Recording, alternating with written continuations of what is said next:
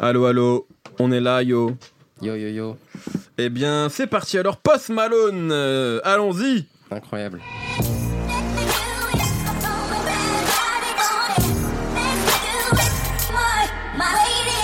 Bonjour, bonsoir à tous, c'est Mehdi Maizy et je suis très heureux de vous retrouver pour un nouvel épisode de No Fun. Qui aurait cru qu'un petit blanc issu de Dallas, à l'allure à jouer du diabolo devant un franc prix, deviendrait l'une des plus grosses, sinon la plus grosse star de la musique urbaine en 2018. C'est en tout cas le tour de force que Post Malone est en train de parvenir à réaliser. Mais à quoi ressemble la musique de Post Malone? Une sorte de mélange hybride qui passe du rap triomphal au rock emo, d'un RB approximatif à une pop calibrée, une formule bien huilée qui confère à la magie et lui assure de truster les sommets des charts à chaque single. Beer Bongs and Bentley, son dernier album en date, semble programmé pour régner sur 2018 tant chaque morceau semble incarner une émotion de l'époque. On en parle aujourd'hui avec Schkid, comment ça va? Très bien, et vous? Magnifiquement bien, j'adore quand tu me vois. Raphaël Dacruz Salut les gars. et Aurélien Chapuis, et qui est le Capitaine Nemo. Salut. Post Malone dans nos fun, c'est tout de suite. Et donc voilà, il, faut qu'on parle de, de l'événement qu'est la sortie d'un album de Post Malone parce que c'est devenu un, un énorme événement. Euh, la sortie d'un disque de Post Malone, Euh, les premiers singles Rockstar comme euh, Psycho ont absolument cartonné. Qu'avez-vous pensé de ce disque? Et je vais envie de commencer avec toi, Raphaël. J'ai l'impression que ça fait longtemps que je t'ai pas eu dans cette émission. Ben oui, oui, j'ai malheureusement raté les deux dernières, donc je suis ravi d'être retour parmi vous les gars. Bah pff, moi comme d'habitude la musique de Post Malone, bah ça m'a profondément emmerdé. Ah oui. Voilà, clairement les choses sont, sont posées dès le début de l'émission. Euh, moi en fait, il y a le, le postulat de, dé- de départ euh, de, euh, de, de l'identité Post Malone me plaît, c'est-à-dire l'idée de, de mélanger plein de trucs. Euh, surtout que le mec est, est texan, donc euh, il y, a, il y a forcément, on s'imagine, tout un bagage country, donc qui, qui revendique d'ailleurs, parce que dans, dans une de ses premières interviews, quand il a, quand il a émergé, il a dit moi, dans 40, enfin 40 piges, je me vois plus comme un chanteur de country que comme Ouais. un rappeur. Donc ce postulat de départ, en fait, il m'a plu de, se dire, le mec, bon bah, il va, il va s'adapter au, code rap de l'époque en amenant euh, euh, une sensibilité rock, country, euh, même un petit peu R&B, comme tu le disais en introduction. Mais, mais finalement, en fait, tout ça sonne comme des postures musicales en fait chez lui. Euh, il y a aussi un autre truc dans, dans, dans la création de, de Post Malone qui est intéressante, c'est que il a, il a généré son nom sur un générateur, de noms sur, euh, de rappeurs sur Internet. Encore un. Comme- Encore comme un. Ah, Gambino, comme ouais. Gambino, exactement. Et en fait, on a l'impression que c'est un peu ça. C'est euh, c'est tout le temps en fait des, des générateurs de- d'idées en fait Post Malone. Mais c'est hyper creux au final. Euh, déjà dans le songwriting. Dans, dans, dans toutes les émotions qu'il essaie de transmettre dans ses trucs, c'est hyper creux. Euh, on dit souvent que Post Malone, euh, un petit peu comme les, euh, les, les artistes comme Lil Peep, paix à son âme, ou, ou d'autres, c'est un petit peu les, les nouveaux rap rockers comme on a eu euh, il y, a, il y a une vingtaine d'années.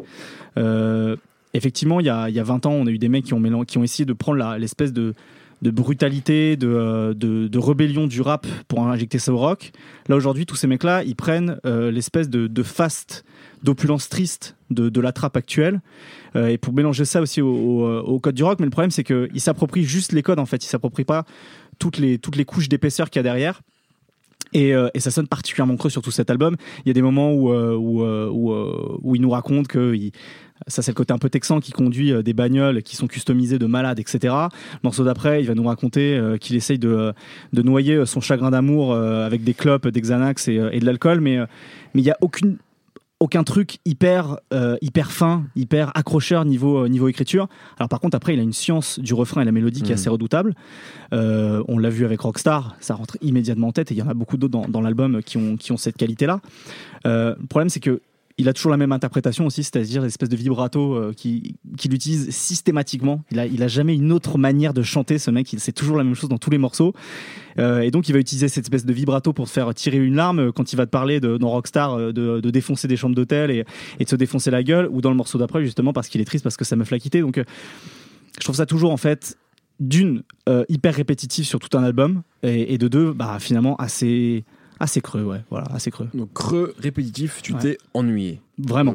Mais bon, en tout cas, le- revers de la médaille, je pense, et c'est à mon avis ce que, ce que ap- apprécient les gens chez Post Malone, c'est que pour le coup, et tu l'as aussi dit, mais sauf que toi ça te parle pas, c'est que la formule est particulièrement Ah, bien bien huilée. C'est vrai que le côté répétitif, pour certains, ça va être le côté calibré. C'est vrai que moi j'ai l'impression qu'en fait, il est quand même en train de ramener une sorte de nouvelle forme de tube, parce que Rockstar, ça a quand même pas vraiment la tronche d'un tube, et ça en est devenu un monumental. Et sur disque, il y a quand même beaucoup de morceaux qui sont dans la veine de Rockstar, clairement, mais en fait, c'est c'est comme s'il avait inventé son tube à lui et que c'était en train de devenir euh, presque une norme quoi. Euh, Shkid, peut-être sur euh, sur tout ça ce que vient de dire Raphaël et sur l'album. Ouais, euh, moi, déjà, j'avais adoré Stony. À ouais. ma grande surprise, j'avais trouvé que c'était un album super solide et, Que et je trouve même moi intéressant. que je trouve mieux que celui-ci en fait Stony. Ouais, bah, je- moi pareil. Et j'avoue que ma première écoute de, de cet album-là, j'étais très déçu parce que effectivement, je me suis ennuyé.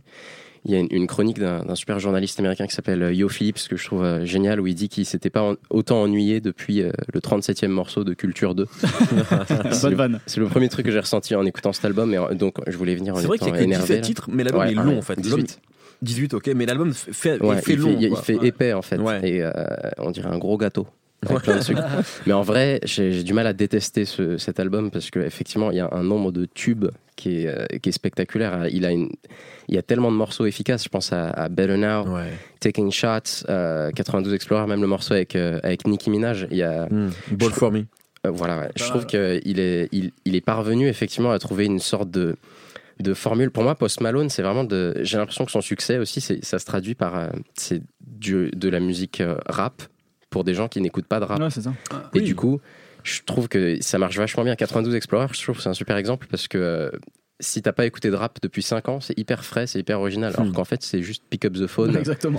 de euh, Young Thug et, euh, et Travis Travis Scott. Voilà, c'est un morceau. euh, mais, mais si t'as jamais écouté ça, tu te prends une grosse claque. Et tout cet album, moi, en tant que fan de rap, je n'ai été surpris à aucun moment. Mais je pense que c'est vendu à plein de gens qui, qui, qui écoutent ça écoute parce que. Alors, voilà, je, je suis entièrement d'accord là-dessus. C'est vrai que moi, j'ai aimé le disque dans son ensemble parce que Ouais. j'aime bien la formule du Post Malone depuis le début, Ouais. mais il y a zéro surprise. C'est-à-dire qu'en fait, on est en terrain inconnu tout le long et à aucun moment on est ne serait-ce qu'un petit peu bousculé. Quoi. Et même vrai. sur les morceaux qui marchent comme Better Now, qui est un tube euh, Mm. euh, monumental, mais on a l'impression de connaître en fait ce morceau. Bah ouais. C'est vrai que même dans la, dans la manière dont il structure ses, ses chansons en termes d'écriture, euh, bien, que, bien que ce soit, bien qu'il soit vendu comme un rappeur, il n'y a jamais un couplet qui dépasse euh, en, en nombre de mots, en Oui, nombre de clair. phrases. C'est Ouais, vraiment très, très- calibré. Là où, si, quand tu es un rappeur, je pense que tu peux te permettre de dépasser euh, les, les métriques assez basiques de 8, 16, 24 mesures. Là, son album, c'est tous les Lego, ils s'assemblent. Le Rubik's Cube est parfait. Mais parce qu'il bosse aussi avec des mecs qui tran- transgressent un petit peu ces idées de, de, de genre musicaux, je précise. hein. Euh, c'est Louis, Louis Bell et Watt, les mecs qui ont bossé, on en a parlé en début d'année avec, euh, avec Camila Cabello notamment. Euh, et c'est des mecs voilà, qui, à l'époque, comme les, les Max Martin, etc., transgressent complètement justement. Tout- toutes ces idées de, de codes musicaux parce qu'ils s'approprient plein de choses en fait et ils font une espèce de, de gloubi-boulga pop voilà qui Mmh, fonctionne ouais. hyper bien quoi. Bah, là- Là-dessus, je trouve que c'est. En, tout- en tout cas, pour moi, le, le vrai euh, point ultra positif de cet album, c'est effectivement le travail de Louis Bell et de tous les autres producteurs. Soniquement, je trouve que c'est une énorme claque. Ah ouais, Ouais. Le mixage. j'ai- En fait, j'ai écouté euh, Culture 2 et après, j'ai ré- j'ai réécouté euh, le, le Post Malone. Et euh, dans les détails de son, euh, le Post Malone, il est extrêmement précis, extrêmement fort et, et d'une certaine manière extrêmement classieux en fait. Sur certains titres, c'est mixé comme de l'EDM quoi. Bon, après, c'est euh, Louis Bell, il a travaillé sur euh, effectivement Camila Cabello. Je crois qu'il a travaillé sur Let Me Love You aussi de, Ouais. de Snake et, et Justin Bieber. et du coup, fait, ça, ouais. en vrai, ça sonne pas tant que ça comme un album de rap. Je trouve juste au niveau oui, oui, Même complètement. rien. du son, c'est Mm. un peu mieux d'une certaine manière qu'un En album fait, de en rap. vrai, Post Malone, on parle de rap parce qu'il dabait dans le clip de White en Iverson, mais, en vrai, c'est suis, pas je me très suis- rap. hein. je me suis fait, la- je me suis posé la, la question en venant. Est-ce que on l'a déjà entendu rapper? Parce qu'en fait, non, il chante non. tout le temps. Puis non mais il y a cette en espèce de, flow en fait de, de flow un peu rap non non bien sûr il reprend il En fait, reprend des- rythmiques de- mais franchement, en le mec, et il ne avant, de rappe donner, jamais. avant de donner la parole à Nemo, en fait, ça, ça pose une question euh, euh, plus large sur ce qu'on appelle rap aujourd'hui, mais ça pourrait être une vraie question parce que qui depuis 2015 a entendu Ademo et Anoès rapper Euh, Allez, ok, jusqu'au dernier gramme, ça, ça se Ouais. ressent, mais il y a des morceaux où il y a quand même. L'ADN est plus rap quand même. Bah, quand même, Mais pas a- tant que ça, en je sais fait, pas je s'il y a trouve, un moi. seul couplet vraiment où Ouais, il y a effectivement. quelque chose de, de pas basé sur la mélodie. Pour moi, je grave force en un soi, peu, hein. mais est-ce que c'est pas, ouais, c'est pas grave. Est-ce que c'est pas finalement, enfin, on est quand même tous perdus maintenant quand il s'agit de mettre des étiquettes sur des artistes urbains. Donc c'est vrai que Post Malone, c'est un peu, il incarne complètement ça. Il ressemble pas à un rappeur et en fait, il rappe pas. Donc c'est vrai que Ouais. je sais pas pourquoi on parle de rap. Bah, Nemo là-dessus. Ouais, je trouve que Post Malone, pour le coup, ouais, c'est une arnaque euh, de le mettre dans l'urbain parce que en vrai, je pense que c'est un mec qui fait de la folk comme euh, Taylor Swift a pu en faire à un moment ou Bon Jovi même, sauf que il a utilisé des des, des, des TR-808, donc des batteries Ouais, qui Rattlesnake, ressemble tout ça, énormément ouais. à la trappe de ce moment-là, mais en fait c'est presque de la musique électronique ou euh, une version, euh, enfin du rock FM euh, mis au goût du jour, à la version 2018 avec des nouvelles batteries. Je Quoi. pense que les featuring ont sûrement beaucoup joué au fait. Ça, c'est vrai. Dès sa première mixtape, il y avait Two Chain, etc. Donc Mm. il était déjà dans un écosystème rap. Et puis surtout, il avait Faut des de producteurs. Il avait des producteurs qui venaient du rap. Là, par exemple, il y a des mecs qui ont complètement disparu de son écosystème. C'est par exemple les FKI qui étaient vraiment les mecs qui avaient créé le premier son de White Iverson et tout le truc que moi j'aimais bien parce que c'était des Ouais. mecs à côté qui bossaient avec euh, Two Chainz justement et tout. Donc il y avait ce mélange des genres, mais il s'est complètement affranchi de tous ces types-là. Et comme euh, l'ont dit mes collègues, maintenant il arrive à faire un mélange où on se rend plus compte. En fait, il a inventé le style Post Malone avec ses, avec son équipe là. Et euh, en fait, on, on sait plus d'où ça vient. Des fois, il y a des comme des solos de batterie bizarres. On a l'impression que ça sort de Led Zeppelin.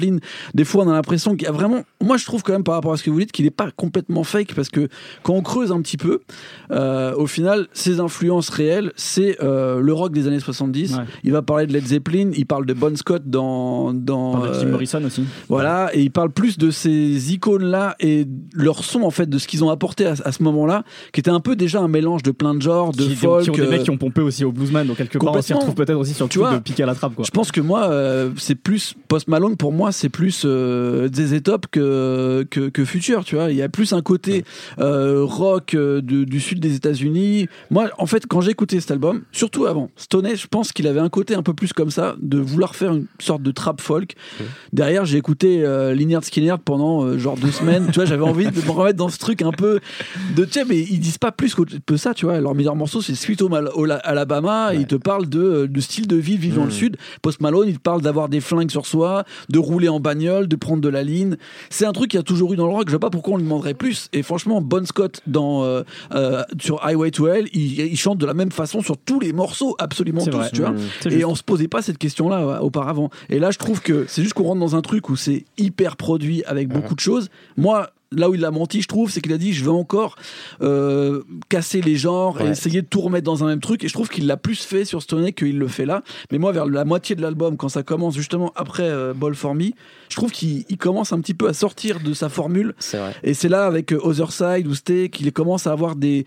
Tu vois, il ramène Tommy Lee pour jouer de la batterie, Ouais. des petits trucs un petit peu plus rock FM qui, à mon avis, est la, la base de la, la musique euh, populaire US. Mhm. Et Ouais, c'est ça qui fait que ça revient en fait euh, dans le truc. C'est comme finalement, si on peut faire un pont rapide avec euh, ce qu'on disait sur Midsizer la semaine dernière, euh, quand Il y a on disait semaines. que- il y a deux semaines, quand on disait que ça faisait des ponts avec. Avec euh, la musique, tu vois, ce qu'on avait en tête de musique populaire française, de chansons françaises, je pense Post Malone, il fait vachement Ouais, ça. ça. Il fait des échos à de la musique populaire américaine, euh, somme toute assez blanche, tu vois, mais Bah ouais, que tout le monde comprend. on dirait du Nickelback des fois ce qu'il fait. hein. Et ouais, et en fait, Ouais. il, il mélange ça avec des icônes que tout le monde connaît, d'un peu années 70 et tout ça. Et au final, il en crée sa formule qui a rien à voir avec les formules euh, rap des autres, parce que finalement, il, est, il a pas le côté strip club, il a pas le côté euh, Atlanta de, de Migos ou de machin. Et finalement, même quand tu le mets, moi, s'il devait y avoir un quatuor, genre The Weeknd, Ty Dolla Sign, euh, Future et Post Malone, bah, tu vois qu'ils ont chacun un style qui, qui se décline euh, par plein de petites ramifications. Et Post Malone, il est complètement à part parce que lui, vraiment, il a des racines qui sont différentes, tu vois, qui sont plus euh, blanches dans sa Mhm. façon de faire, même de la musique, c'est plus rock, tu vois. Et son grain un peu rocailleux de sortir un petit peu de tout ça, ça fait qu'il a une interprétation qui, à mon avis, touche beaucoup plus les gens et qui est différente. Mais en même temps, ces morceaux-là, je trouve, ces morceaux avec euh, cette couleur un peu plus rock, les morceaux comme Stay ou son interlude euh, Jonestown, je trouve que c'est les morceaux les moins réussis, les Moi, moins marquants. Moi. Bah moi je trouve ça bien parce que Parce justement que t'es ça ouais, bah, ouais, bah, comme toi mec mais au final je trouve que ça, ça s'accorde bien tu vois avec euh, le reste parce que c'est là que tu vois que le gros boulot Oui. qui est fait où c'est- c'est c'est pas d'un coup t'as un morceau qui a rien à Non, voir non, bien sûr. c'est pas un album de Excess au Temptation final- où d'un coup tu passes d'un Ouais. truc à un autre Ouais, et tout ouais. Ah non, c'est assez Là, cohérent. c'est- il y a une hyper vraie cohérent cohérence là dans le truc je trouve Ouais, c'est cohérent, mais c'est- moi, moi, je trouve que ça ressemble un peu quand même à des prétextes, parce qu'au final, c'est pas les morceaux, euh, Qu'on retient. c'est pas pas, les morceaux qu'on retient. Et souvent, je trouve qu'en vrai, quand il est sur des trucs un peu rock, on dirait, euh, en vrai, on dirait juste Imagine Dragon, mais avec un Ouais. mec qui dit euh, fuck et pussy. oui oui je vois, je vois ce que tu veux dire dans le fond, mais je trouve quand même dans, dans la façon d'interpréter, tu vois, comment il chante, etc. Ouais. Il n'y a pas de grosse différence quand il chante avec juste une guitare-voix et quand il chante sur Rockstar, par exemple. Ouais, tu parce qu'il a tout le temps la même il a les interprétation. mêmes- Ouais, mais C'est justement, c'est ça qui fait le Et- lien en fait dans tout son style musical Ouais. et c'est ça euh, qui est pour lui sa- son ambition de dire Oui, mon de style c'est ce- Post Malone donc il y a pas pont, euh. ouais peu importe si les batteries c'est genre Oui, oui. euh, euh, le mec de Led Zeppelin Bonham qui est en train de taper sur des bongos ou si c'est euh, une TR 808 de London on the Track ça changera pas euh, mon style Son musical qui sera le même. Mais alors justement, ça que je par, trouve intéressant. par rapport à ça, alors l'album est sorti nous au moment où on enregistre depuis quelques jours et il y a déjà des critiques dithyrambiques euh, sur internet notamment de la part des fans. Euh, Là-dessus, sur ce que vient de dire Nemo, sur le fait et sur ce que je disais un petit peu, c'est moi j'ai l'impression qu'il y a, il y a un style post Malone. J'ai ce sentiment-là. À votre avis, est-ce qu'il existe, est-ce qu'il est réel, est-ce qu'il y a vraiment quelque chose d'original chez lui, ou est-ce que c'est une fraude, comme quelqu'un l'a dit tout à l'heure, je sais pas, et qu'en fait, il ne fait que récupérer plein de choses de, de plein d'endroits, ou est-ce que pour vous, il y a vraiment une sorte de, de formule post Malone qui ressemble à rien d'autre? Ah bah, c'est effectivement c'est moi qui dis qui, qui ai dit qu'il a qui piquait des trucs à plein d'endroits mais c'est finalement c'est des histoires d'influence et plein de Ouais. des influences comme ça. Ce qu'il a réussi à faire effectivement c'est c'est de faire euh, de faire fonctionner tout ça dans, dans, dans, dans des tubes qui fonctionnent hyper bien. Mm. et puis comme le disait le disait Nemo finalement de de euh, de, de s'approprier les codes rap mais sans vraiment faire du rap quoi. Mais d'ailleurs, c'est ce qui avait créé un mini to- enfin un tollé même dans le rap, Ouais. c'est qu'en fait, il avait dit euh, un truc comme ça du style, enfin, qu'est-ce qu'il avait dit exactement sur le rap, sur le fait que grosso modo, c'est la vrai, musique de la Teubé. Voilà. euh, C'était pour une interview en, Pologne. C'était plaît, pour une interview pour une- un média polonais, je sais plus, ce- que c'était exactement. Mais il disait qu'en gros, euh, si tu veux juste t'amuser, euh, écouter des trucs teubés, faut écouter du Alors, rap. Quoi, moi, voilà. moi, c'est c'est un peu le problème, c'est ce que je vais lui reprocher, mais alors c'est quelque chose d'extra musical, mais il a un peu le, tu sais, le réflexe de tous les rappeurs qui à un moment veulent se dire mais moi je suis plus qu'un rappeur je suis un artiste et ça c'est quand même le truc le plus horrible que certains rappeurs peuvent avoir et Post Malone après bon lui c'est vrai qu'il rappe Il pas donc à la limite quoi. à la limite il a peut-être le droit de le Je dire mais le problème, toujours eu, ouais. euh, le problème c'est qu'il y a une sorte de jugement de valeur tu sais il y a un truc Ça, péjoratif. Ouais, ça, à- tu vois quand tu dis ça et Mm. c'est vrai qu'il a, il incarne un petit peu ça Post Malone Ouais. au risque finalement de euh, bah, de s'attirer s'attirer les foudres de certains certains fans de rap quoi Bah, D'une certaine manière, on dirait qu'il joue un peu au rappeur. Et c'est- Ouais. je- mais je pense que c'est une formule qui a marché, parce que Drake, en- moi en tout cas au début, Ouais. j'avais vachement l'impression que c'était un mec qui jouait au rappeur. Il Mhm. avait les codes et c'est un bon acteur. Du coup, il a, il très bien su Mhm.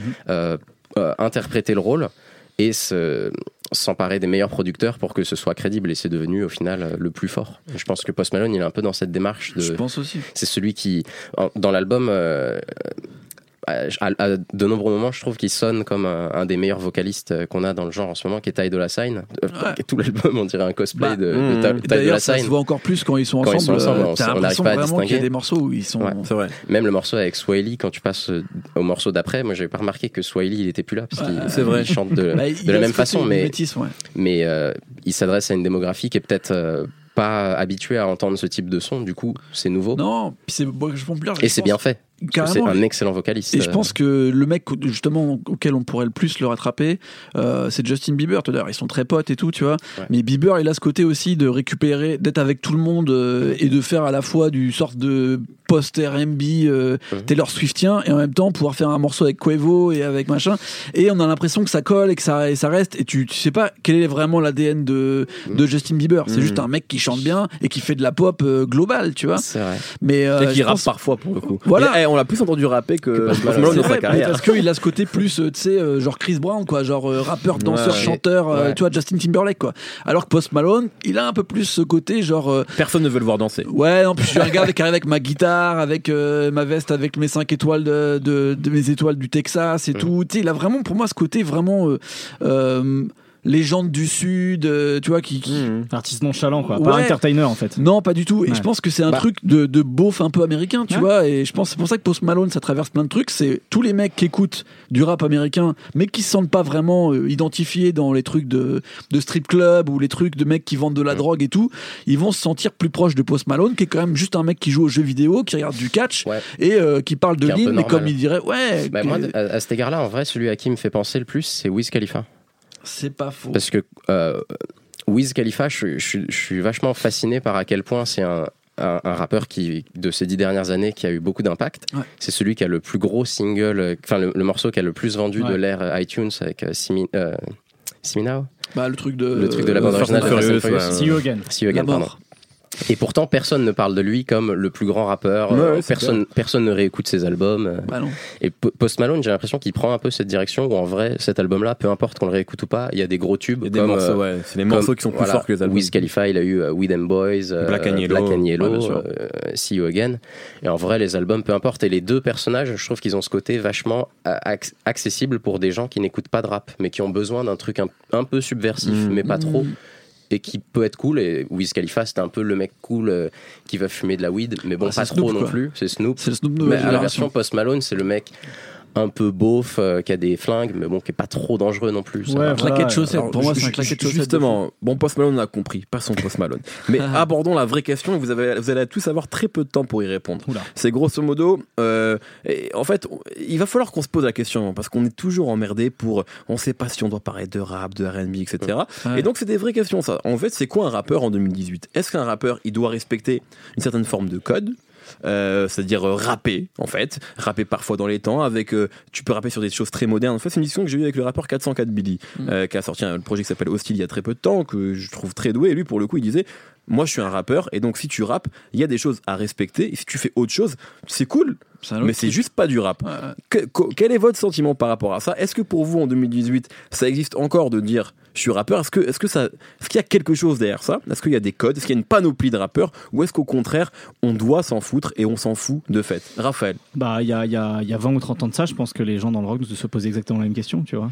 Parce qu'il y avait des mecs qui arrivaient avec une guitare et qui jouaient trois accords sur un truc, ils disaient Ah, c'est génial, je suis un rocker. Hmm. Là, c'est un peu pareil, je sais rapper dans les temps, c'est bon, je suis Ouais, un mais là, rappeur. parfois, c'est pas ça. C'est que les mecs ne rappent plus. C'est Ouais, en fait, c'est non, qu'il y a une sorte de, oui, de mais- déconstruction Oui, mais du genre. Par, par Ouais. exemple, là, ce que fait, ce que fait Post Malone, cette espèce de, de, de, de chant un peu rapide, tu vois, cadencé, finalement, il y a plein de rappeurs qui le font aussi. C'est pour ça qu'en plus, les, les limites sont encore plus troubles aujourd'hui. Hmm. C'est-à-dire que lui, il arrive en- en- avec cette posture. Je suis pas un rappeur, d'ailleurs, je vais faire de la country quand j'aurai 40 piges, mais en même temps, je chante sur des espèces de, de mélodies un peu, euh, un peu cloud avec des, avec des, des, des, euh, des snares qui sortent de la trappe.